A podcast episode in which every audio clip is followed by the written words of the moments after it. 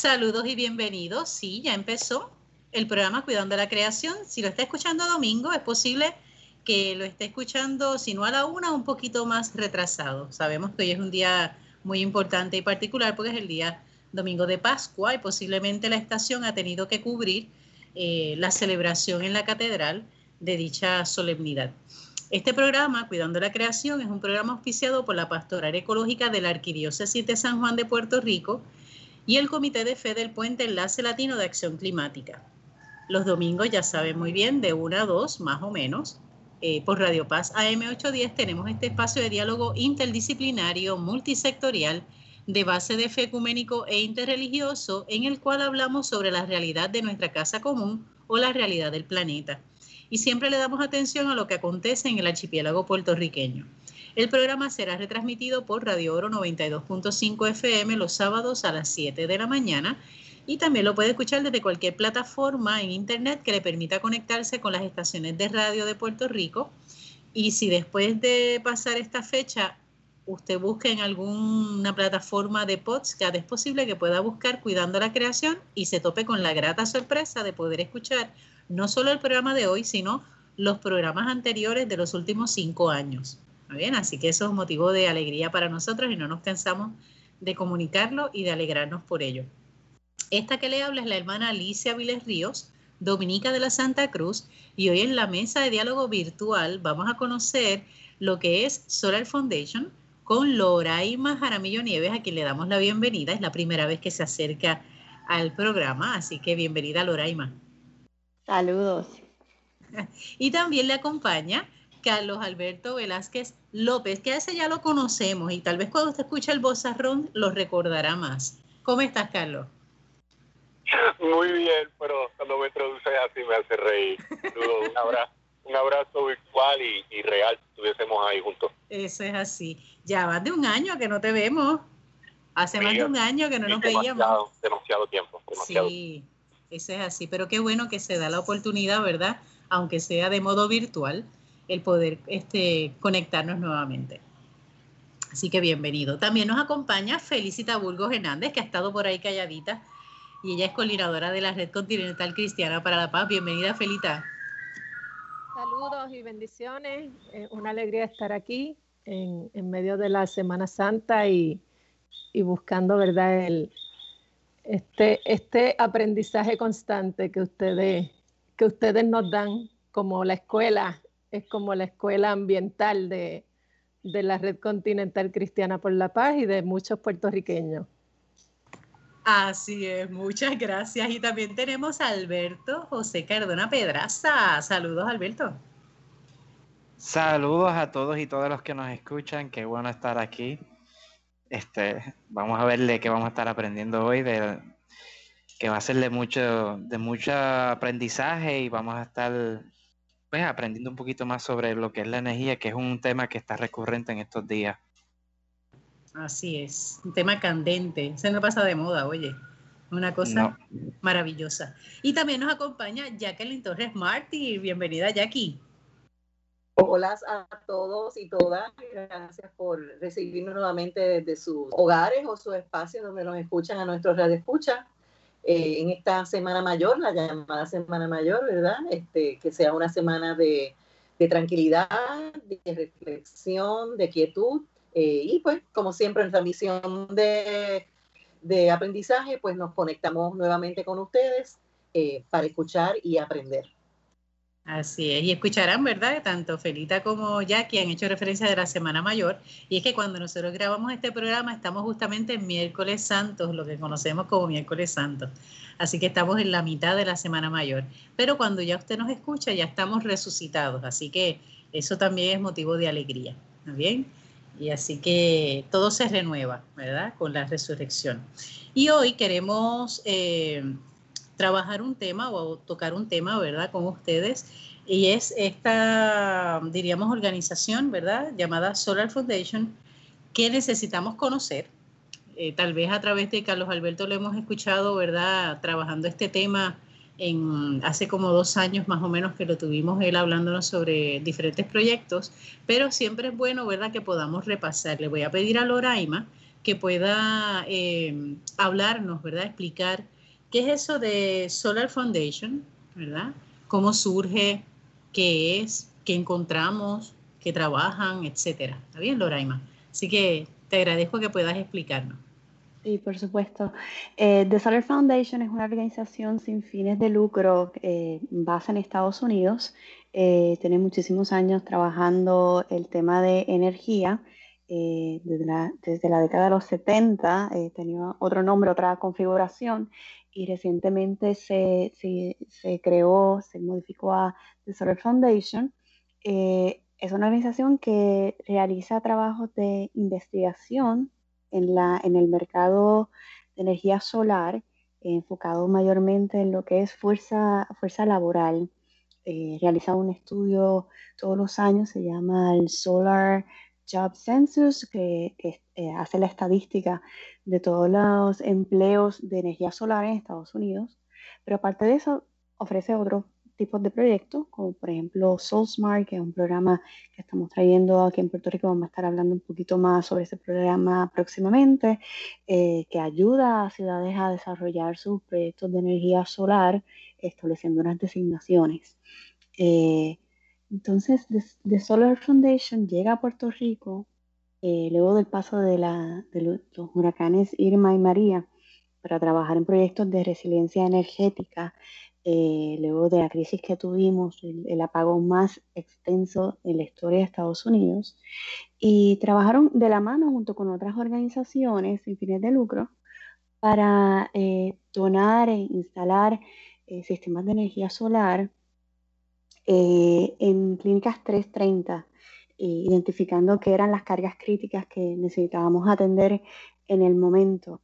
Y, llegó aparentemente para quedarse, porque luego de eso pues creó el, programa de, Puerto Rico eh, Solar Business Accelerator, del cual vamos a estar hablando un poquito más adelante. pero es una organización sin fines de lucro de Estados Unidos con un compromiso real con el desarrollo de energía solar y próximamente otros tipos de, energías renovables aquí en Puerto Rico. Me da gracia cuando haces énfasis, ¿verdad? De ayuda real. Sí, sí. La necesidad, ¿verdad?, de acentuar eso de que realmente es efectivo, ¿verdad? Que no es solamente una ilusión. ¿Está bien? ¿Con qué se toparon cuando, bueno, por qué haces esa, esa aclaración, ¿verdad? De ayuda real. Bueno, cuando hablamos de ayuda real queremos decir algo que atienda directamente el problema de lo que, lo que es más urgente.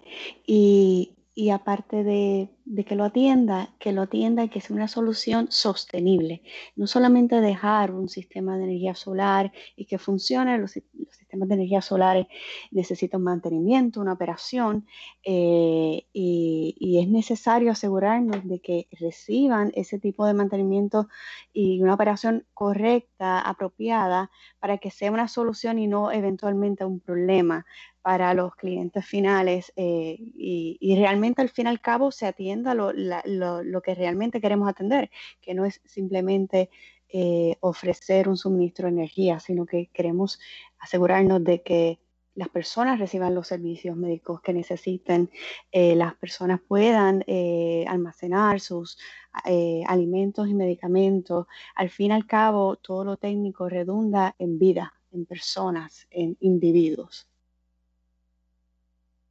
Sí, eso nos ayuda a entender mucho mejor, ¿verdad? Porque ahí siempre, bueno, es que mientras te escuchaba, iba yo más o menos haciéndome, ¿verdad?, el mapa mental y siempre hay expresiones muy claves, ¿no? Esa parte de atender también el aspecto del mantenimiento, que en Puerto Rico eso es grave, ¿verdad? A veces se tienen muy buenos proyectos, pero no se cuenta con el mantenimiento o no se incluye o no se le da seguimiento al mantenimiento y que sobre todo pueda también conectarse con de modo integral, ¿verdad? Todas las áreas de necesidad, el aspecto social, el aspecto eh, de salud, el aspecto económico, ¿verdad? Eh, que es un tema que hemos estado hablando en los últimos programas también, ¿verdad? Así que va muy, muy de la mano eh, el aspecto sostenible. Así que me alegra mucho, ¿verdad?, que lo tomen en consideración y que puedan orientar también sobre esa área, ¿no? Hacer, tomar esa toma de conciencia eh, a los grupos o, como decías, ¿verdad?, las ciudades o los pueblos, ¿verdad?, que vayan a beneficiarse de este tipo de proyectos. me parece significativo. Eh, Carlos, eh, anteriormente tú nos has hablado sobre otros programas, ¿verdad?, relacionados. ¿Qué hay de, lo, de la última vez que hablamos? Recuerdo que había algo con respecto a Caguas, correcto, que estabas acompañando y demás. ¿Es continuación de este mismo proceso o son eventos aparte? Ay, excelente pregunta. y excelente pregunta un, tanto porque los procesos que se comienzan en un lugar culminan y, van desarrollándose a la vez que en paralelo otras organizaciones se van percatando de, de modelos exitosos y, los copian, pero pero pero pero copiar es halago, ¿verdad? en ese sentido no tenemos ningún problema. Pues se identificó que el modelo de, de llegar a una comunidad y participar de su capacitación y participar de la educación ambiental y de la educación energética de esa comunidad, eh, para que de una vez cuando ellos determinen qué tipo de proyecto energético comunitario quieren implementar en su comunidad, ese proyecto es sostenible, porque tienen el conocimiento técnico o, tienen el suficiente conocimiento técnico, ¿verdad?, para determinar qué profesionales traer a la mesa para hacer las cosas, ¿verdad?, que intracomunidad no puedan hacer pero también tienen el conocimiento financiero para participar de las decisiones financieras, porque esto hay que pagarlo, de, alguna manera u otra, la, pues energía hay que pagarla. Y, y, y, y ahí va que, que, la, que la amiga y compañera Loraima dio tanto al clavo, eh, y es en el tema de la sostenibilidad de estos proyectos energéticos y, y, y, el rol que The Solar Foundation quiere jugar en Puerto Rico. Mira, después de los huracanes, eh, organizaciones sin fines de lucro y otras con fines de lucro, eh, pues llegaron a Puerto Rico o estaban en Puerto Rico y ciertamente pues donaron eh, sistemas que se instalaron en aproximadamente unos 400 lugares, 400 lugares de, servicio de servicios directos, eh, albergues, hospitales, escuelas, etcétera. Pero el inventario es de más de 23 mil lugares así en todo Puerto Rico. Hay 23 mil es verdad, eh, eh, en un inventario que se ha levantado bastante interdisciplinario, pueblo por pueblo, 23 mil facilidades que le dan algún tipo de servicio esencial a la población. Wow, es, mucho. Esos 23 mil, 23 mil, e, esas, esas 23 mil localidades no se pueden hacer todos los proyectos de manera filantrópica. Es imposible que todo sea donado. Así que nosotros responsablemente identificamos que, que para que la energía renovable pueda llegar a, todos los sectores donde tiene que llegar, los, los que tienen el dinero para pagarla y los que no, y los que tienen un poquito, pues hay que, hay que desarrollar una zapata, un foundation, ¿verdad? Una zapata sólida. E, esa zapata sólida conlleva financiamiento sostenible, conlleva el desarrollo de una fuerza laboral bien capacitada, conlleva el desarrollo de proyectos pilotos que sean exitosos para que la gente los pueda copiar. Y, y conlleva eh, darle apoyo o asistencia técnica a las compañías pequeñas en Puerto Rico, de, compañías pequeñas solares que se están desarrollando para seguir creciendo con la transición energética que estamos haciendo en Puerto Rico hacia la energía renovable. Así que eh, eh, en, en, en, en, resumidas cuentas, esos cuatro componentes son lo que están haciendo, lo que está haciendo, ¿verdad?, de Solar Foundation aquí en Puerto Rico. Uh, estamos tratando de dejar una zapata, una zapata bien, o participar, ¿verdad? De, dejar esa zapata, o de construir esa, esa zapata, eh, porque Puerto Rico está haciendo una transición hacia la energía renovable. Ahora somos un 98% combustibles fósiles y tenemos que cambiar un 100% energía renovable. Bueno, pues ¿cómo lo hacemos? Entendemos nosotros que esa es la zapata que hay que, que hay que desarrollar. Y no solamente que hay que cambiarlo pronto, ¿verdad? O sea, no solamente hay que cambiar, movernos a esa energía renovable, para generarla en Puerto Rico de forma, ¿verdad?, 100%, sino que se supone que cumplamos con una meta de una fecha en particular, ¿no? Y eso yo creo que se nos está quedando bastante atrás. ¿Estás ahí, Carlos? No te vayas, Carlos, por favor. Ah, sí, no, no, no, no, no, me voy. no te vayas, no te vayas. es que, es que yo, yo, tengo, yo tengo la gran bendición de que nosotros pudimos reclutar de la Universidad de Puerto Rico una de las mejores investigadoras en energía, que es Loraima Jaramillo. O cuando se pregunta, yo me callo a ver si ella contesta primero. Ah, bueno. Son más, son más ventajas que las mías. Pero ya que me preguntaste a mí, Este, este, sí, oye, claro, la ley, ¿verdad? La, ley, la ley 17 del el 2019 establece la cartera de energía renovable con una, una, una fecha una, una, fecha bien precisa. y para, el, para el 2025 tenemos que estar en un 40%, para el 2040 tenemos que estar en un 60% y para el 2050 tenemos que estar en un 100%. El año pasado cerramos en un 3.16%. 3.16%. Para el, para, el, para el 2025 tenemos que tener 10 veces más, 10 veces más instalado de lo que hay hoy en día. So, sí, eh, sí, eh, Es, cuesta, es, cuesta, arriba, pero, pero bueno, eh, eso es lo que estamos haciendo. Hay que trabajar hacia eso. Loraima, cuéntanos, abúndanos un poco más sobre eso y tal vez hasta hablas un poco de la frustración que eso implica, ¿verdad? o de las posibilidades también. Sí, sí. Eh, sí, efectivamente son tres escalones eh, que dice la ley 17-2019 este, para el 2025, 2040, 2050 y vamos a crecer, bueno, lo que plantea la, la ley es que hay que crecer rápido eh, y la palabra del año pasado y, la seguimos repitiendo este año es sin precedentes. O sea, esto eh, implica no solamente un crecimiento inmenso en instalación, sino que hay que desarrollar fuerza laboral, hay que preparar personas, hay que traer eh, capital para todo este tipo de, proyectos. Sabemos que aquí tenemos universidades excelentes para desarrollar eh, profesionales en el área, escuelas técnicas, inclusive hemos escuchado de, empresas locales que están ya desarrollando sus propios eh, centros de adiestramiento in-house porque están creciendo a un paso tal que, necesitan ellos mismos desarrollar su fuerza laboral. Eh, pero aún así, la, cantidad y el número que está mencionando Carlos es, eh, todavía necesitamos crecer eh, más y, necesitamos hacerlo de una manera estratégica. la palabra sostenibilidad, que sea duradero, se debe tener presente nuevamente en este paso del crecimiento de energía solar. Este, financiamiento también, banca cooperativa, pero también inversión externa, de diferentes maneras hay que empezar a trabajarlo. Eh, se dice mucho que esta, este RFP, este Renewable Portfolio Standard, eh, que, nos trae la cartera de energía renovable en español, perdón, eh, que es un término que se utiliza para establecer cuál es la meta de desarrollo de energía renovable aquí en Puerto Rico, es utópica. pero la utopía, como dicen, nos sirve para caminar, nos sirve para llegar un poquito más allá. para animar. Para animarnos, para tener eh, este norte que debemos decir la verdad, muchos estados, muchas ciudades, casi nadie ha sido, eh, eh, se ha tomado este plan en serio de 100% renovable. Puerto Rico ha sido, y, todas las personas y todos los profesionales que estuvieron envueltos en la creación de esta ley han sido pioneros en establecer esta meta, que aunque se diga que sea un poco utópica, es que pocas eh, estados y ciudades se han atrevido a establecer esta meta. Así que la base, parte de esa zapata que está diciendo Carlos, es política pública energética.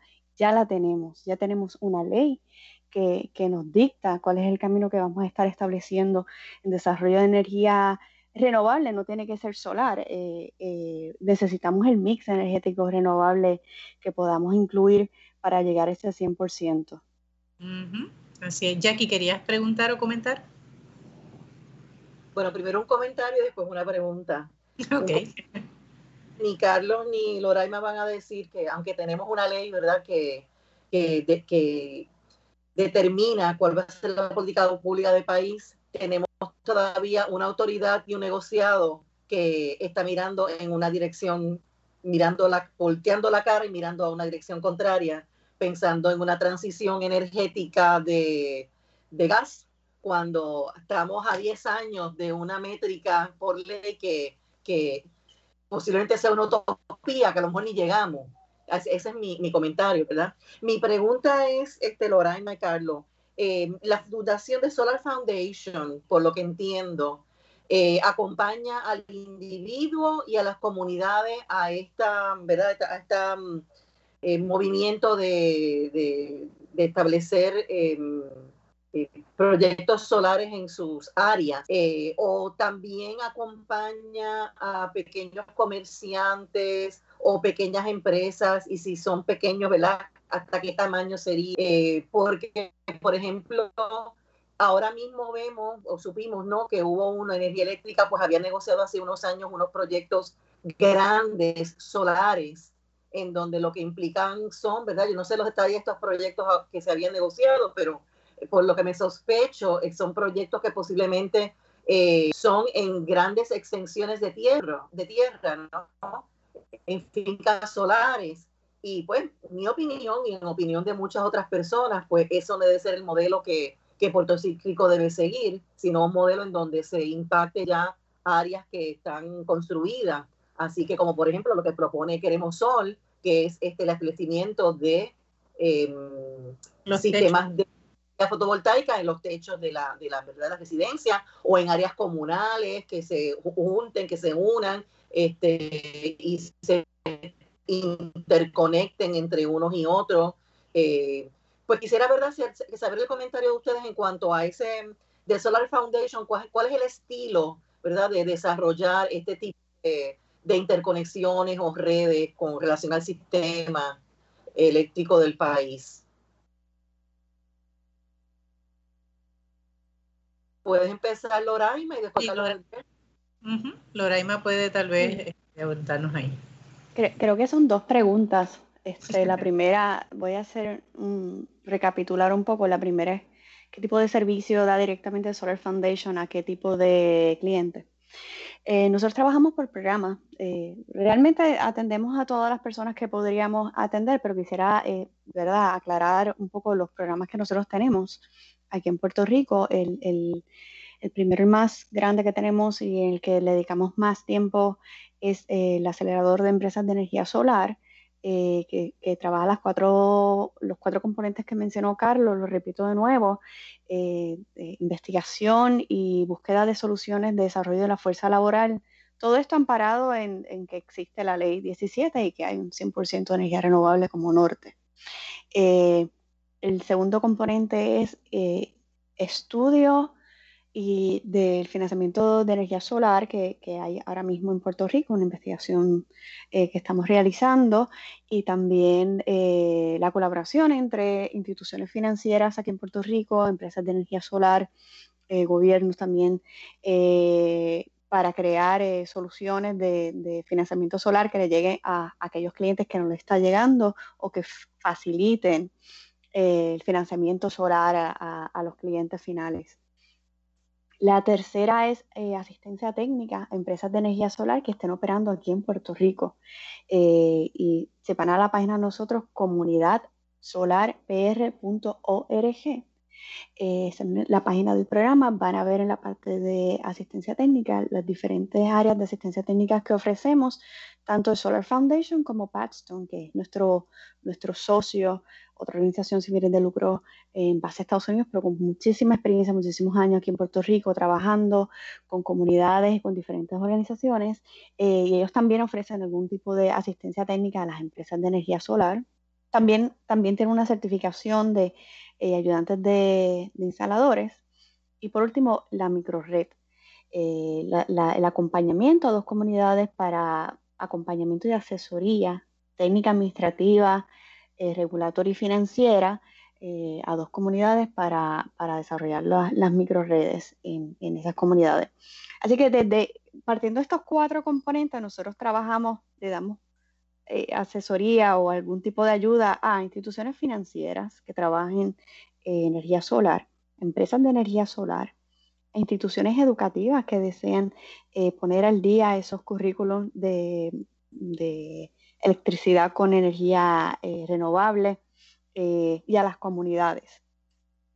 Directamente al cliente final, por ejemplo, eh, creamos algunos webinars y, tenemos material para que las personas pues tomen su, su, pasen un proceso de, si deseo instalar energía solar en mi residencia, en mi comercio, pues estos son los pasos, el checklist que pueden tener eh, que pueden seguir para asegurarse de que hagan una buena inversión, porque estamos hablando de una inversión de, de 15, 20 años, entonces eh, hay que asesorarse bien, ¿verdad? Eh, estas son las áreas que nosotros trabajamos. repito, siempre que podemos y siempre que tenemos la oportunidad de ayudar fuera de lo que es este, estas áreas que acabo de mencionar, lo, lo podemos hacer. Y lo otro que tenemos es, SoulSmart, que está comenzando aquí en Puerto Rico, eh, que es el programa que ayuda a municipios a, desarrollar a través de asistencia técnica también libre de costo eh, eh su, desarrollo de energía solar en sus municipios. Eh, esa por la primera pregunta. No sé si Carlos quisiera abundar un poquito más de lo que acabo de comentar. No, Loraima, o sea, eso está perfecto.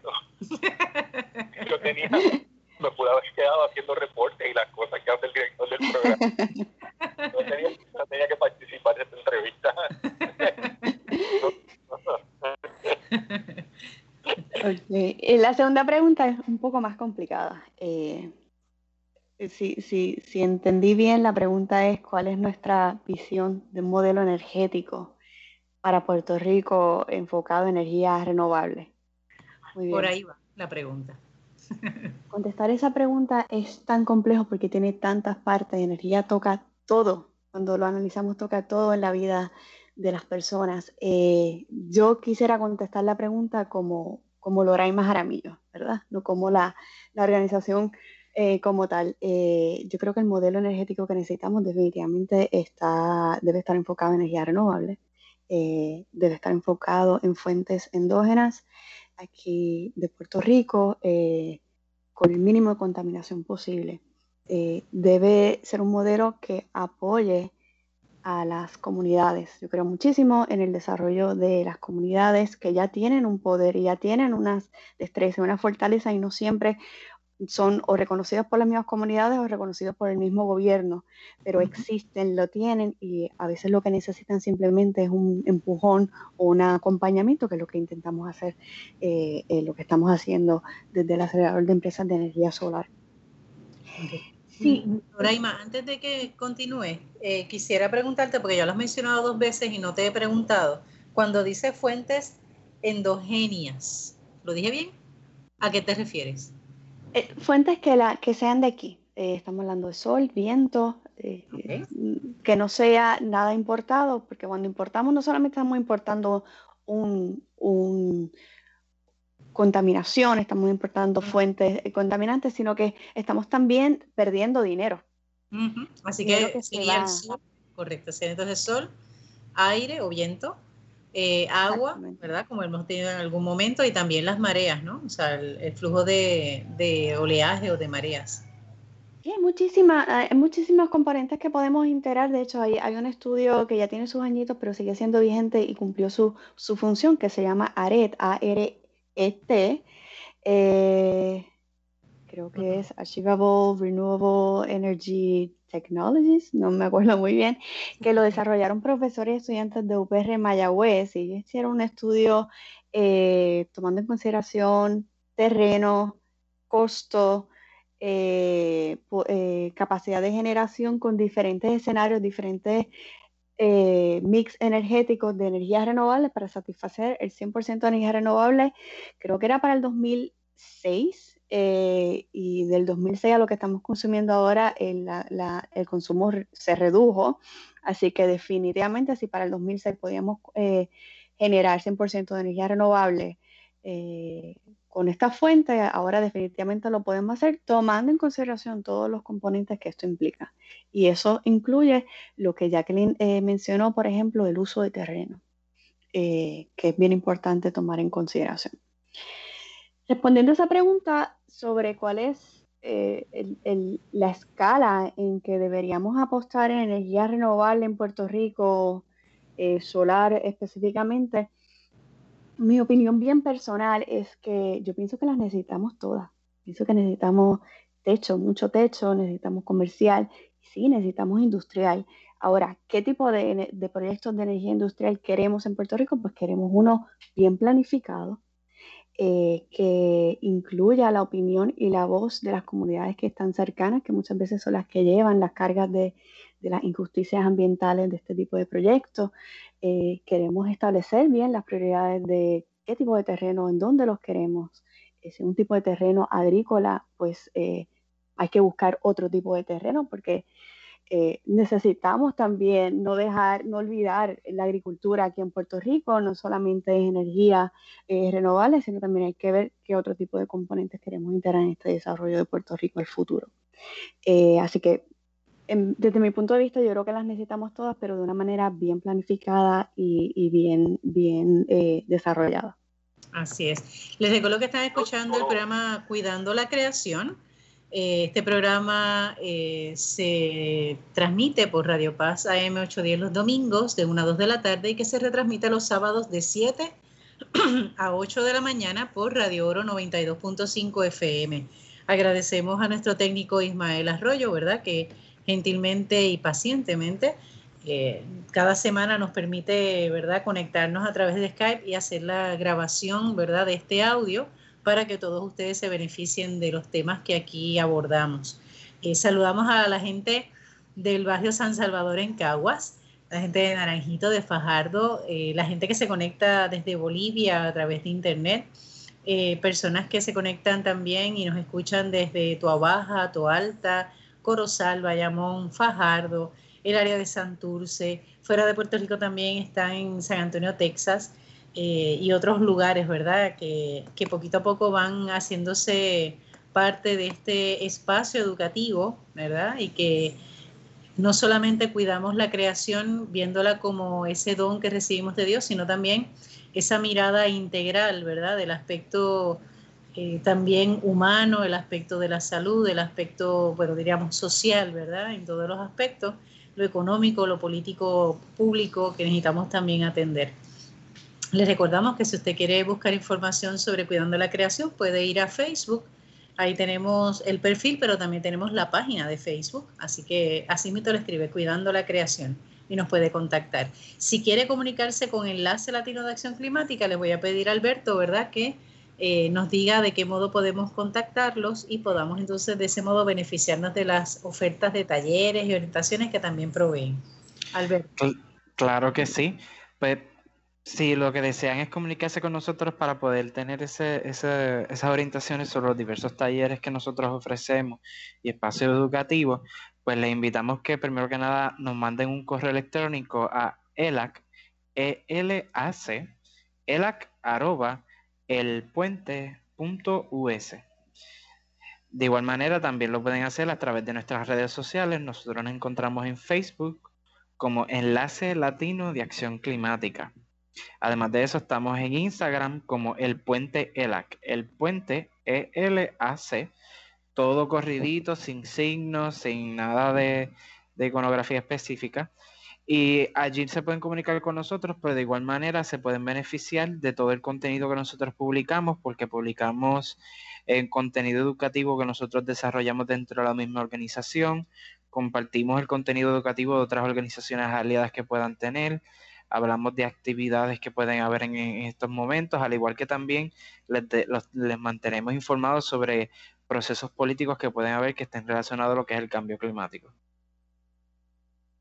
Muy bien, así que ese es el modo, ¿verdad?, que usted puede contactar a ELAC. Eh, Felita, eh, sé que tienes la mano levantada desde hace un ratito para abundar, pero quisiera antes que nos hable si hay algún tipo de anuncio o actividad que tenga la red. Sí, tenemos dos actividades continentales.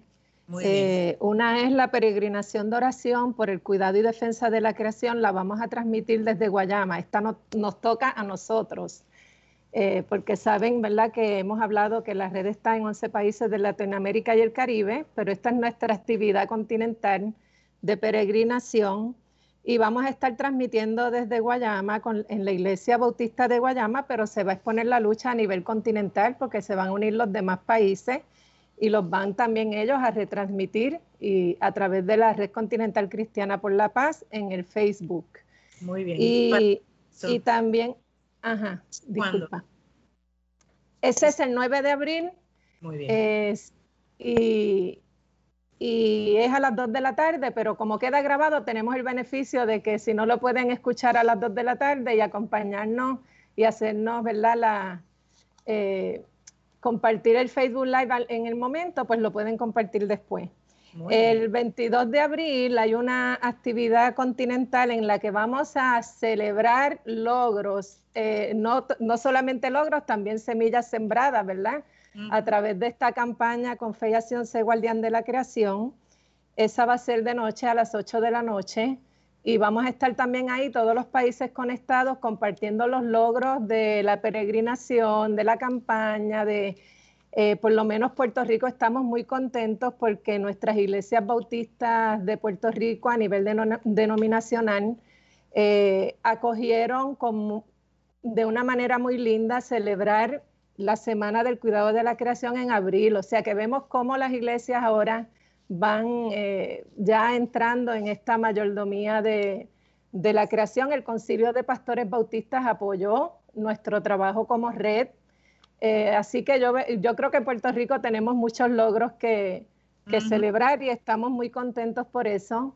Eh, estamos en, como parte de la coalición contra la quema de carbón, también estamos haciendo una campaña educativa en los medios y en las iglesias.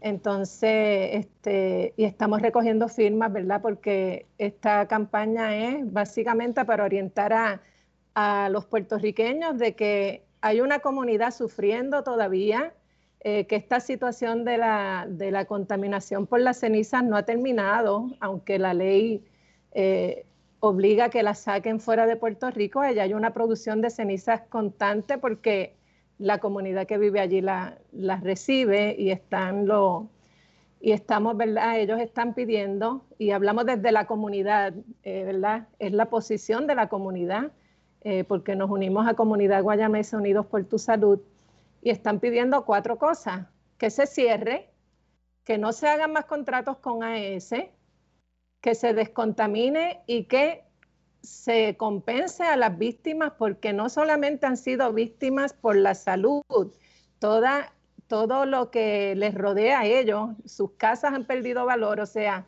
tenemos una comunidad afectada en su salud, que ya lo hemos hablado mucho en este programa, afectada en su salud, pero también este, ha habido muchos problemas a raíz de la, de la quema de carbón en AES, porque es una comunidad este, totalmente atropellada en sus derechos a la vida y a la salud y a una vida sana, este, como todos nos merecemos, y ellos son ciudadanos de este país también, de, de la isla, del archipiélago, como tú le dices.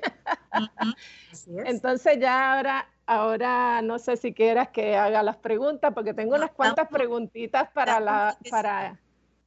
da un brequecito, porque entonces por lo menos poner en contexto, ¿verdad? Que el que se haya conectado en la segunda parte del programa para que no se pierda mucho, ¿verdad? En la primera parte hemos estado conociendo a través de Loraima Jaramillo Nieves y Carlos Alberto eh, Velázquez López eh, lo que es Solar Foundation que es una organización sin fines de lucros que orienta, ¿verdad? Eh, da orientación sobre sistemas eh, de energía, pero no solamente orienta o asesora, sino también que gesta, ¿verdad? Posibles proyectos, que pueden ser también a nivel residencial, pero que también puede ser a nivel colectivo.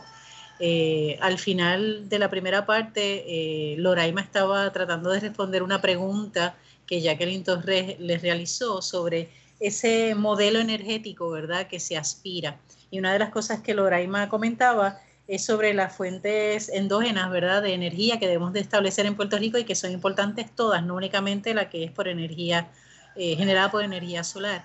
Eh, y escuchando obviamente a Felita, eh, vemos las consecuencias de cuando se buscan fuentes de energía que no son renovables, ¿verdad? Y que causan tanto daño. Así que eh, sé que Carlos Alberto quería abundar un poco a lo que Loraima estaba proponiendo, ¿verdad? Como esbozando en su respuesta. No sé si Alberto quiera continuar o le pasamos el turno a Felita para la pregunta. Tú me dices, Carlos Alberto. Eh, bueno, bien, bien, bien, bien rapidito. Eh, primero una, una, una reflexión eh, fíjate que estamos nosotros en la Semana Mayor, ¿verdad? Y hablamos de la renovación del espíritu, ¿no?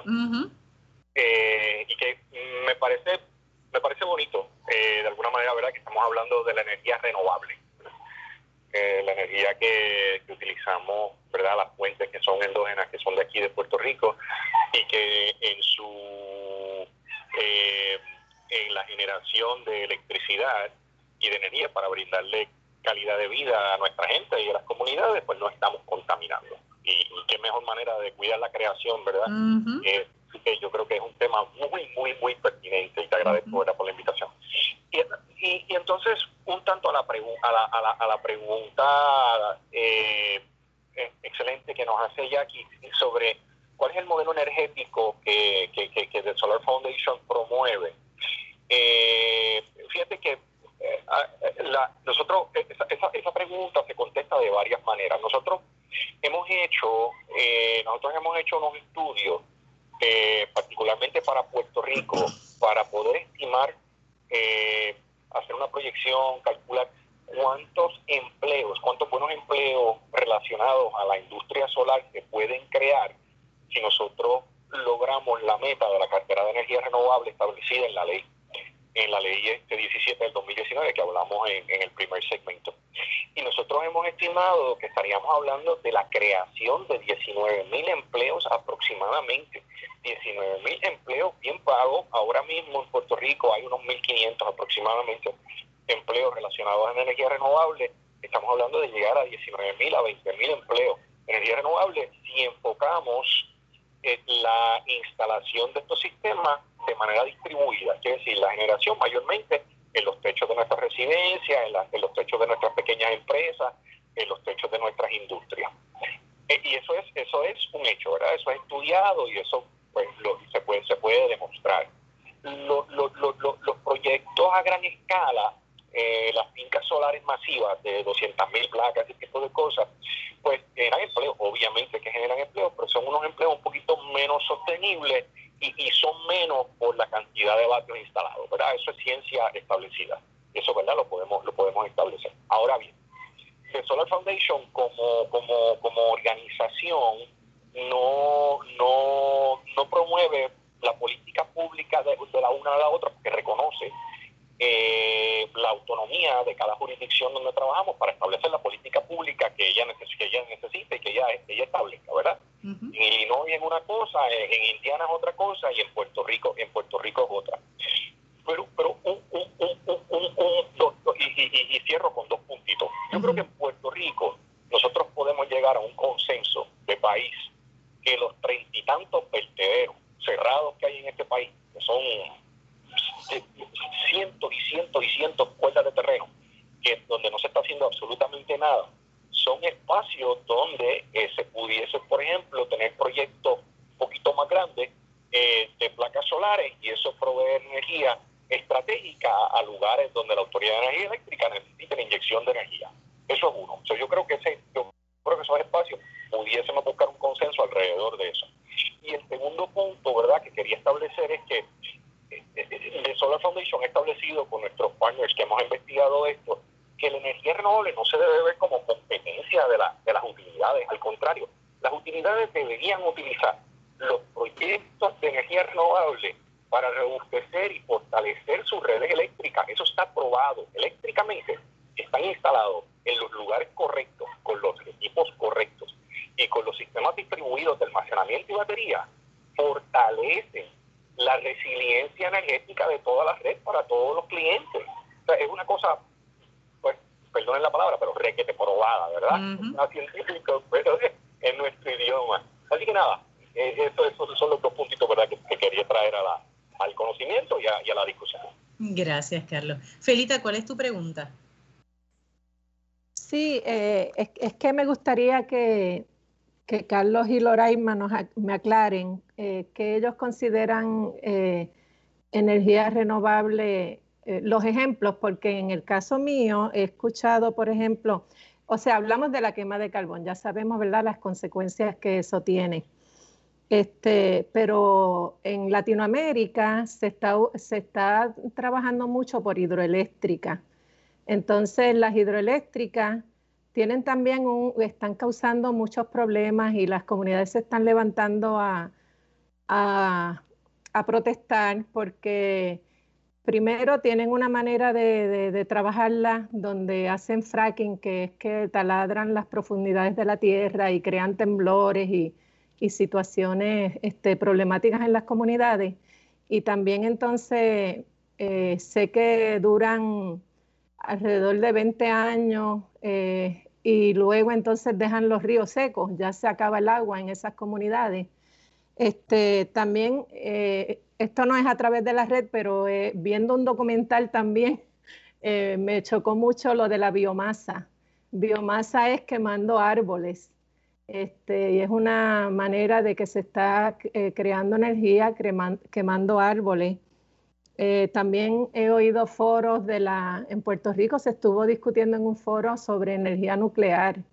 Este, y todo, o sea, yo sé los peligros que conlleva todo eso, pero la pregunta es, ¿qué es lo que, cuáles son las energías renovables que ellos en la fundación están, están recomendando o ven como, como más limpias para Puerto Rico?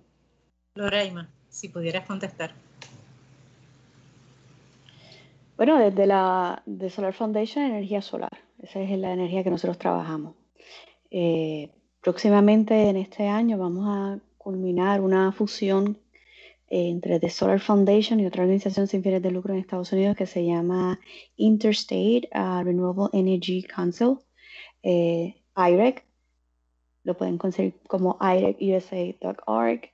Eh, y IREC también trabaja cualquier tipo de, energía renovable, pero vamos a hablar específicamente, si usted me pregunta, energía renovable para Puerto Rico, estamos hablando de viento, de sol, eh, siempre y cuando, pues, ¿verdad? Este, sea bien planificado, eh, mareomotriz, hundomotriz, diferentes tipos de, de también puede ser, eh, no sé si sea viable, esta área no es mía, eh, no soy ingeniero, mi PhD es en ambiental, eh, pero también puede ser eólica en la costa, pero ya eso tiene otras complicaciones y otros estudios, otros costos diferentes.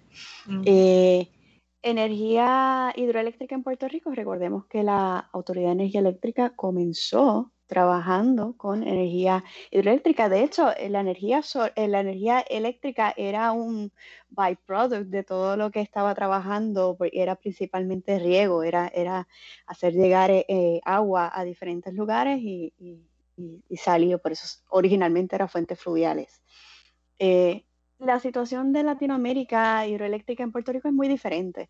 La hidroeléctrica es más pequeña, eh, no, aquí no estamos hablando de que se van a crear, o por lo menos yo no he escuchado, y no quisiera escuchar algún proyecto hidroeléctrica que vayan a desplazar comunidades para hacer la, una represa. Eso, eso aquí no, no es la misma situación. el salto de agua en Puerto Rico es más, más corto, la, eh, hidroeléctrica genera, pero no genera lo que realmente nosotros 100% eh, necesitamos y que no podemos apostar 100% por hidroeléctrica, aunque esas plantas están ahí, se pueden recuperar, eh, se pueden eh, darle una actualización, un upgrade. y de hecho ya hay organizaciones como la Cooperativa Hidroeléctrica de la Montaña que tiene planes para realizarlo y se pueden integrar porque ya están ahí. Pero es una, una situación completamente diferente. Biomasa aquí en Puerto Rico no, no, he escuchado un plan como tal. Este, sigue siendo quema, sigue siendo, eh, emite contaminación, obviamente no necesariamente la misma eh, como si estuviéramos hablando de gas, este, carbón o, petróleo, pero igual pues tiene sus efectos. Realmente todas las energías tienen sus efectos, ¿verdad? Hay que ver cuál es la que sea menos nociva. Eh, y sobre nuclear, bueno, pues este tema, la política pública energética en Puerto Rico la prohíbe. Así que eh, si nos vamos a, por la línea legal y política pública energética, aquí energía nuclear no tiene, no tiene paso. Y realmente energía nuclear es un tema bastante controversial. Este, yo lo voy a resumir con que Puerto Rico no es un sitio para tenerlo, eh, simplemente por, por donde estamos localizados y, y las fallas eh, eh, y, los movimientos sísmicos eh, telúricos que tenemos aquí en Puerto Rico, pues no, no, sería la mejor opción para nosotros. Si hubiera algún tipo de, emergencia, ¿para dónde vamos? Somos una isla, pequeña, así que eh, no es lo más seguro para nosotros. Muy bien. y te pregunto, con respecto a eso de Castañer, ¿qué es lo que está ocurriendo en Castañer? ¿Qué es lo que hay por ahí junto con Solar Foundation? Pues Castañeres es el proyecto que más, de los proyectos que más emocionados nos tiene a nosotros. Eh, Sí, sí, sí. Me hablan de Castañeda, pero está el micro y me pongo contenta rápido. Eh, es el acompañamiento que tenemos eh, con la comunidad, específicamente con un grupo de comerciantes locales, son todos de, ahí de la comunidad, que ofrecen un servicio directamente a la comunidad eh, para crear una microred eh, de energía solar. Y le estamos dando este acompañamiento con unos partners buenísimos, la UPR Mayagüez, con los profesores de, de ingeniería eléctrica. tenemos también a la cooperativa hidroeléctrica La Montaña que, son sus representantes y su, y, su, y su enlace en este proyecto. Y como mencioné ahorita, nuestro, nuestro rol ahí es dar asesoramiento y acompañamiento técnico, financiero, administrativo, de organización, regulatorio eh, a la comunidad. Eh, hay un componente de una donación de, de, unos equipos, pero es lo mínimo, eh, porque nuevamente creemos en la, en la, en la la capacidad de desarrollo y de gestión de las comunidades. Así que nuestro trabajo es ayudarlos a, desarrollar el proyecto, no necesariamente hacer un trabajo directamente en filantropía, sino darle todo el apoyo información que ellos necesitan para hacerlo.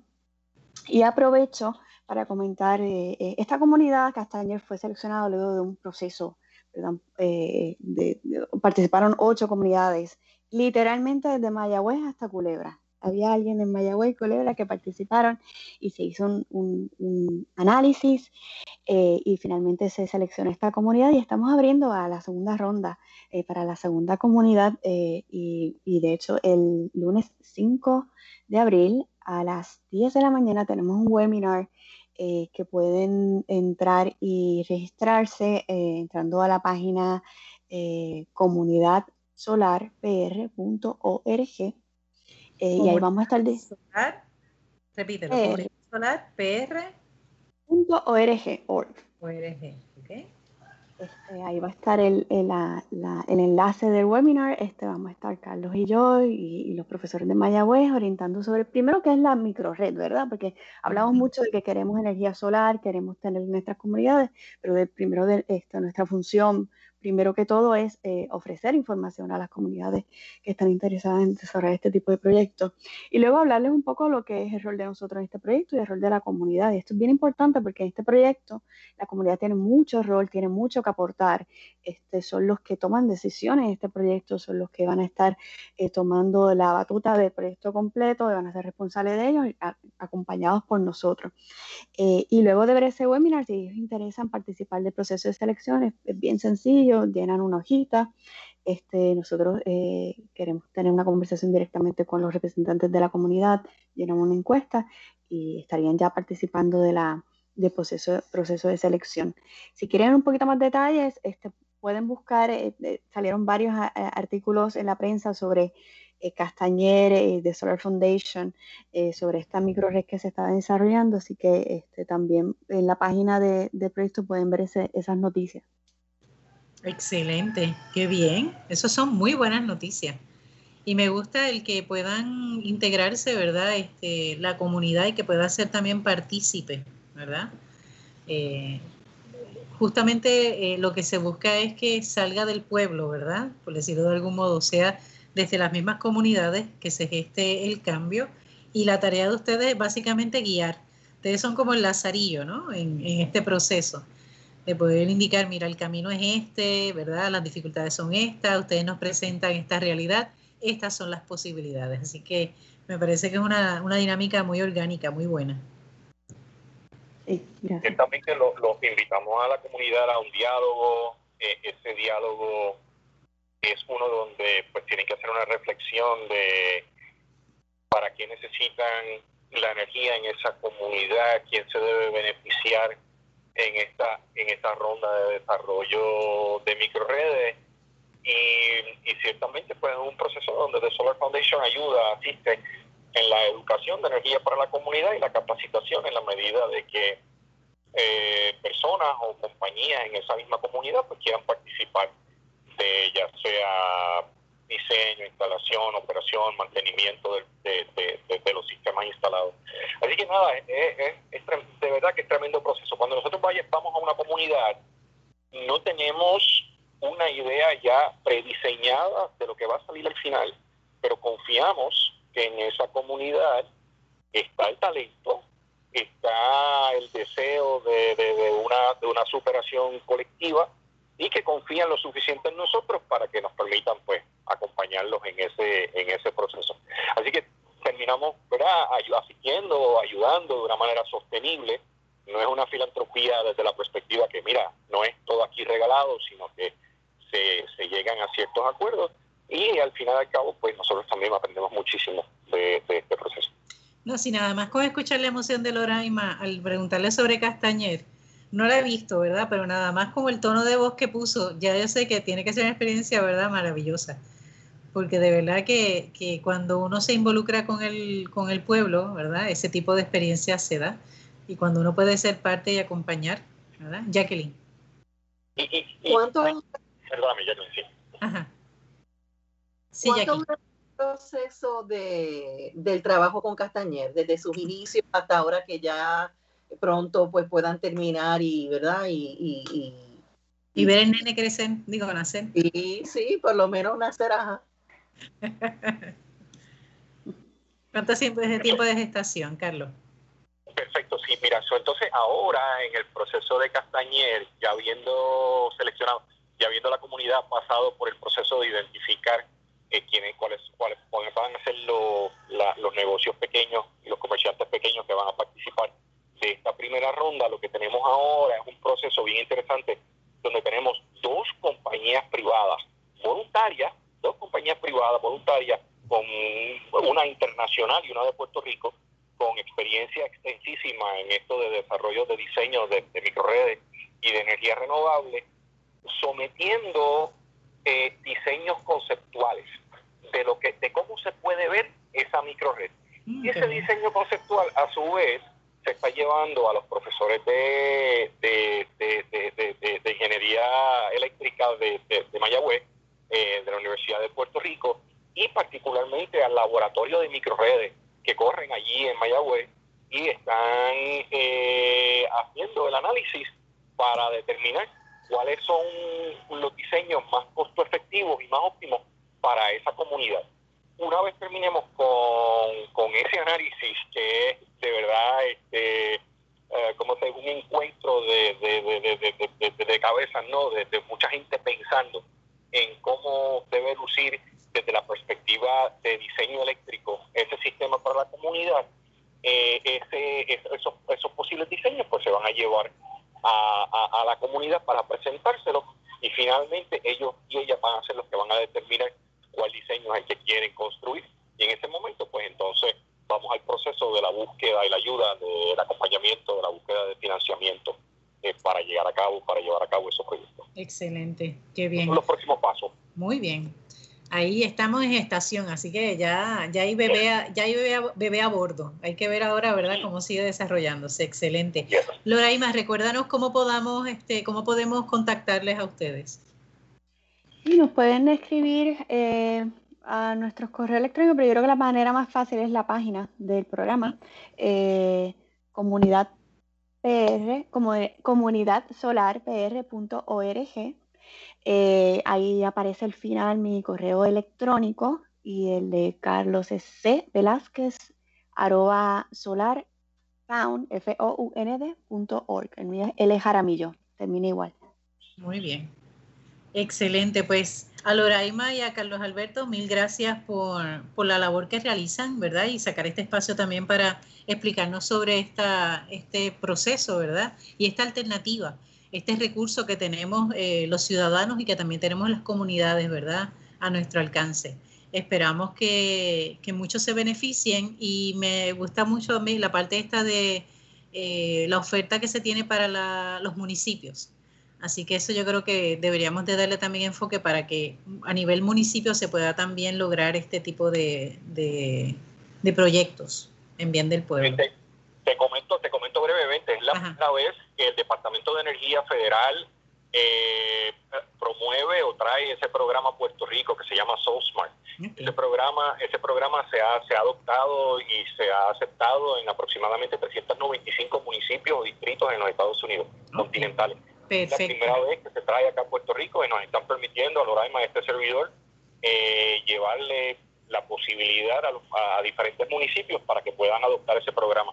Así que Muy bien. programa de mucho beneficio para los municipios, pero de mucho beneficio. Excelente, pues seguimos acá, ¿verdad? Cuidando la creación. Hasta la próxima semana. Dios les bendiga. Cuídense. Bye.